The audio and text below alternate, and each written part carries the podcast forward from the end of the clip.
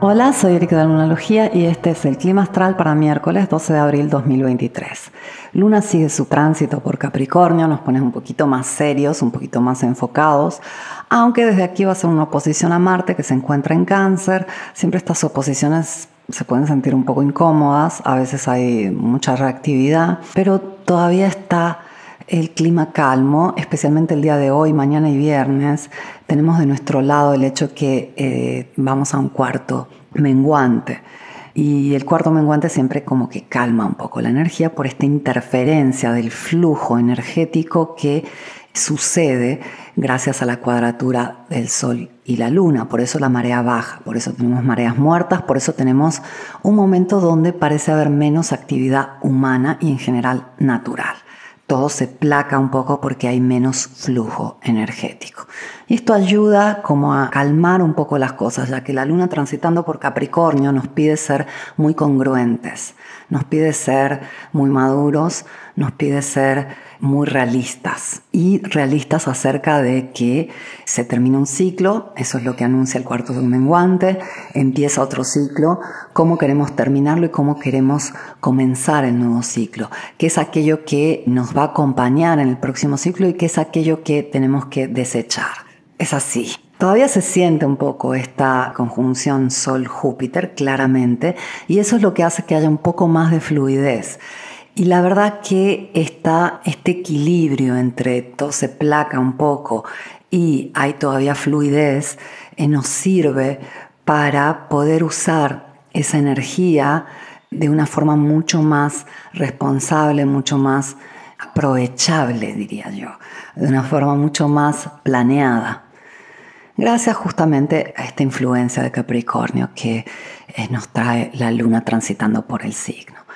Y este cuarto menguante no es cualquier cuarto menguante. Tenemos a la luna diciendo falta una semana que eclipse al sol. Este eclipse es el primero en Aries que marca una nueva etapa en nuestras vidas donde vamos a trabajar temas eh, que tienen que ver con la espontaneidad, con el hecho de poder ser nosotros mismos, con una relación más sana, interior, con más valentía, con más impulso a ir por aquello que deseamos, pero tenemos que hacerlo de forma un poco más madura. Ya no somos esos niñitos Aries que este, accionaban simplemente por accionar, por conocer, por hacer experiencia. Obviamente necesitamos seguir haciendo experiencia. El tema es que hay experiencias que ya conocemos, hay experiencias que ya nos han dado su enseñanza y podemos pasar a nuevas experiencias. Y esas nuevas experiencias podemos escogerlas de una forma un poco más madura, que nos hagan sentido a largo plazo. Digamos que estamos entrando en, una temporada ya de lleno, donde todo se, se manifiesta con mucha más aceleración, tenemos muchos efectos de las causas de los últimos seis meses, o sea, tenemos mucho más esta cuestión de ver eh, los resultados de todas aquellas acciones, decisiones o falta de estas que hayamos tenido en el último periodo. Pero también, como es el primer eclipse en Aries al que vamos, vamos a ver este, resultados y efectos de todas aquellas decisiones, acciones o falta de estas en los últimos ¿qué? ocho años, más o menos.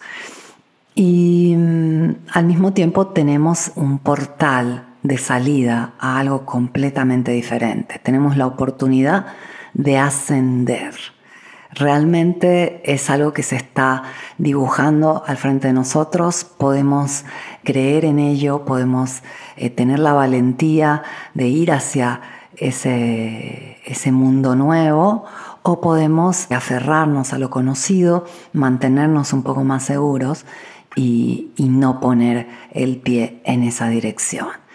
El nodo norte todavía se encuentra en Tauro y Tauro nos habla de mantener, de quedarnos en lo seguro al mismo tiempo el primer eclipse.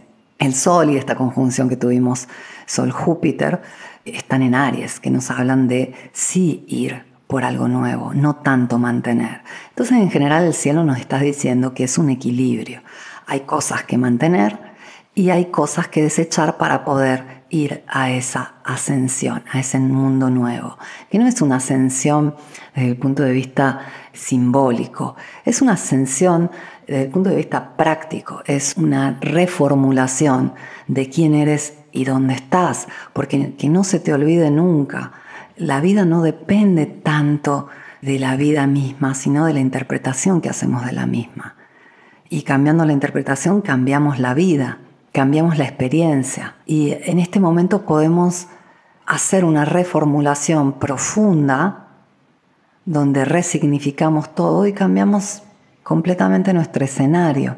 Hablo de este momento, pero me refiero a las próximas seis semanas. Entonces, tómate el día de hoy, el día de mañana, el día de pasado, que estamos atravesando una fase cuarto menguante, exacta el día de mañana recién, pero ya se siente, donde vale la pena meditar un poco acerca de quién es hoy y quién quiere ser mañana, pensándolo como mañana en 24 horas o mañana en una hora. ¿Qué es lo que deseas experimentar en esta vida? ¿Quién deseas ser? ¿Cuáles potenciales quieres sacar a relucir? Está en tus manos. Te deseo un excelente día. Vuelvo mañana con el clima astral.